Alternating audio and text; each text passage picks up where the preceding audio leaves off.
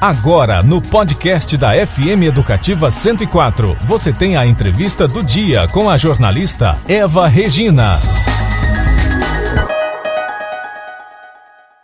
No dia 2 de setembro de 1957, saía, de, saía né, da linha de montagem da fábrica da Volkswagen, em São Bernardo do Campo, na região da ABC, em São Paulo, a primeira Kombi feita no Brasil. Antes disso, em 1951, ela era importada e montada por aqui pela Brasmotor. Uma curiosidade, o nome Kombi é uma abreviação, significa veículo combinado ou veículo misto de passageiro e carga.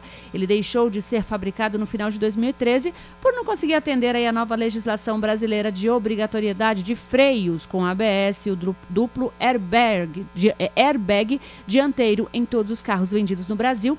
Quando saiu de linha, ele ostentava então o título de carro mais antigo em produção no Brasil mas por que estamos falando da Kombi? Porque hoje é Dia Nacional da Kombi. Para falar sobre o assunto e também sobre a evolução da indústria automobilística, nós vamos conversar agora ao vivo e por telefone com o jornalista Paulo Cruz. Bom dia, Paulo.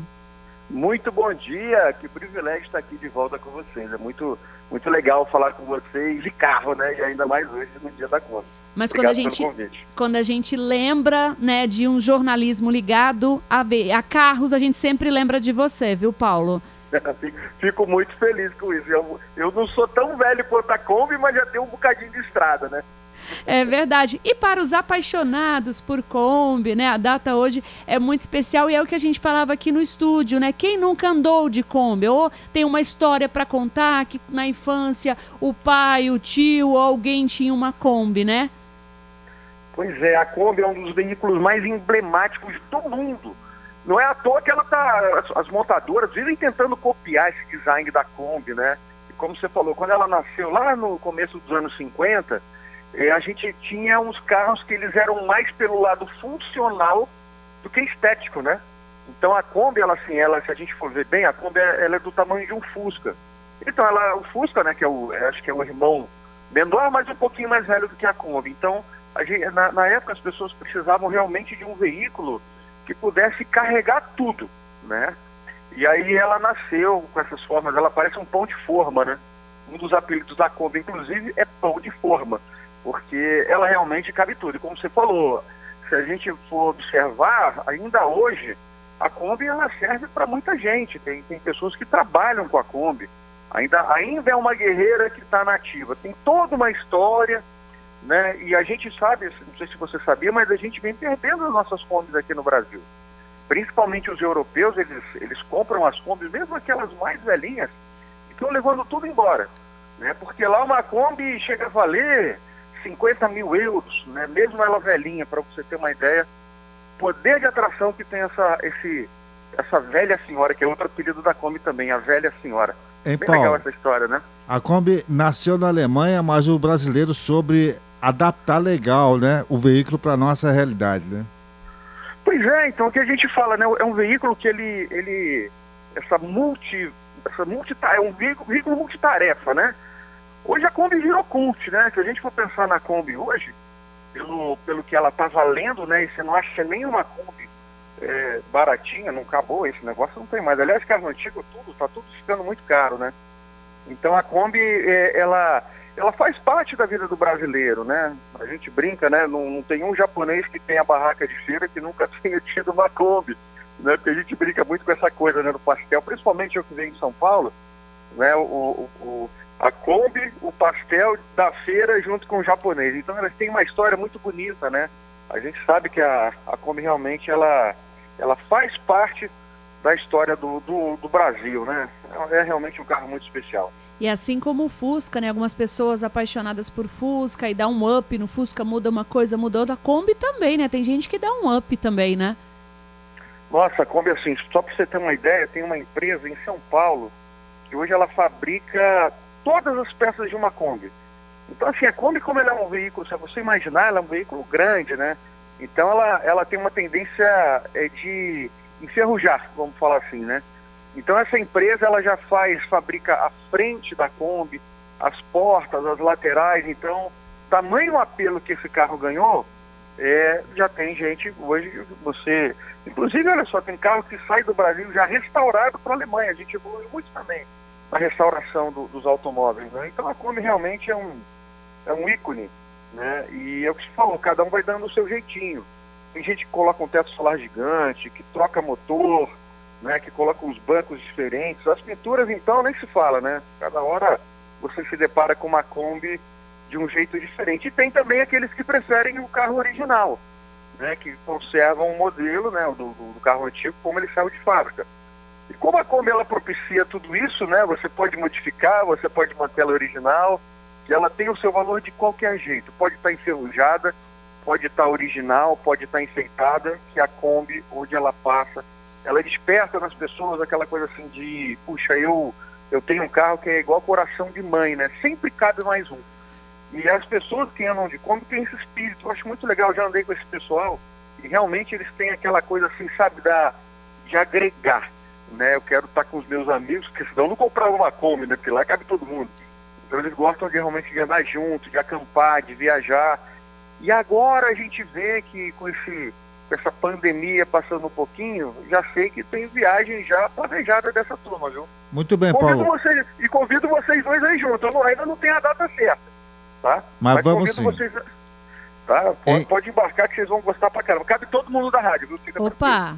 Em Paulo, você que acompanha de perto aí o automobilismo aqui de, de Campo Grande, né? Especializado Brasil, em, em né, automóveis, né? Aqui em Mato Grosso do Sul tem muitos apaixonados pela Kombi, tem grupos, né? De, de, de, de pessoas que gostam da, da Kombi, Paulo.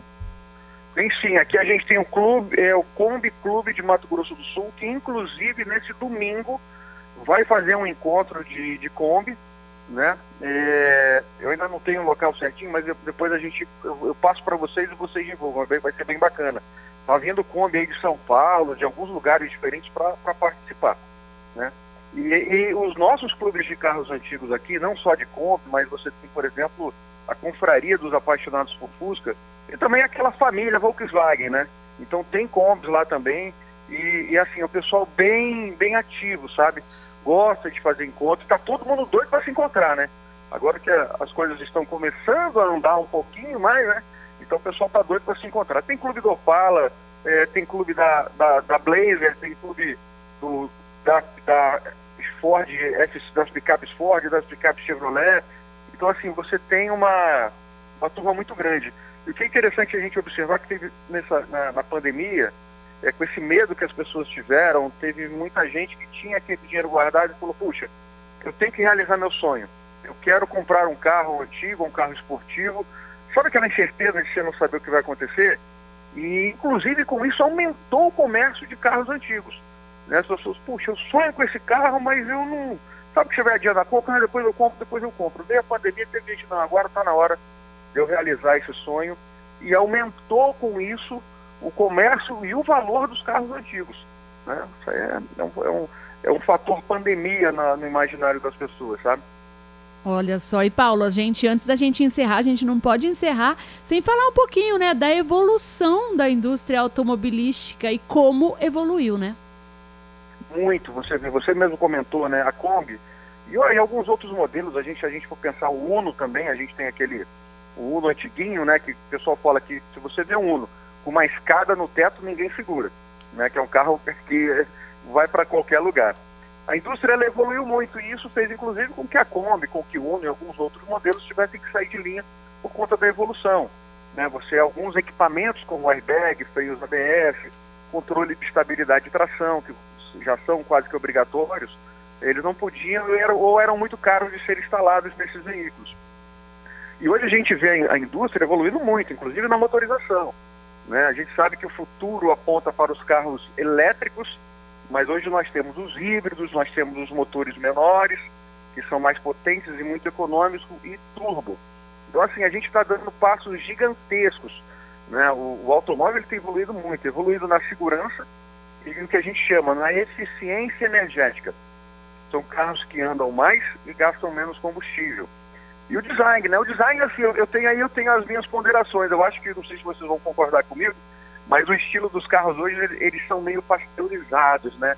Se a gente for lembrar antigamente Kombi, Fusca, que a gente falou aqui, um Opala, né, uma variante. É, eram carros que você via na rua, puxa, esse carro tem personalidade. E a modernidade, ela meio que deu uma. Você olha para os carros assim, são raros aqueles que se destacam, né? Então a gente evoluiu muito em segurança, na motorização, mas acho que no visual, eu não sei se eu estou ficando mais velho, saudosista, mas quando eu vejo um carro antigo passar, eu falei, puxa, esse, esse, esse tem personalidade. Eu sei que, que, que vocês acham disso. Olha, é verdade, viu? Dá, dá, muita diferença. Aliás, o Juju, né, Juju? Você lembrava? O que, que você tá lembrando da Kombi aí? Fala pra gente, Rapaz, Juju. É, a Kombi era danada pra pegar fogo. Ah, Ela, é? vixe, sempre as Kombis antigamente ia pegar fogo rapidinho, né? Quer dizer, não tinha tanta proteção quanto tem um carro agora, mas a Kombi era complicada. Kombi Brasília era para pegar fogo, era rapidinho, né? Me parece que era por causa da, do motor, né? Que era não era tão preparado quanto era é agora. Isso, Paulo? Né? Acontece o seguinte, a Kombi ela tem motor traseiro, né? Esses carros têm motor traseiro. Então a Kombi, se ela não tivesse com a manutenção em dia, se ela tivesse algum vazamento de gasolina, de óleo, o motor tinha uma tendência de esquentar mais. O motor dianteiro, você tem a refrigeração natural do ar, né? E a Kombi era refrigerada a ar e ficava lá atrás. Então já tinha uma complicaçãozinha. E aí tinha essa coisa, né? De se a pessoa não cuidasse ou, forçasse muito o motor, realmente corria o risco dela pegar fogo. Mas felizmente eram poucos os casos, né? Então a, a Kombi, é, com todos os com as características que ela tem, né? Motor traseiro, um grande espaço, né? Você vê, ela era um, um carro que carregava é, nove pessoas ou uma tonelada de carga. Então, imagina, né? E aí as tragédias dos incêndios realmente de vez em quando aconteciam, mas felizmente eram raras, viu? Não, não era muito comum, não. Tá certo. Olha, Paulo, dava para ficar aqui mais meia hora falando, viu, sobre a Kombi. Nós acabamos de conversar com o jornalista Paulo Cruz. Paulo, muito obrigada pela sua participação aqui no MS no Rádio. Muito obrigada. Tenha um ótimo dia. Você conferiu a entrevista do MS no Rádio com a jornalista Eva Regina.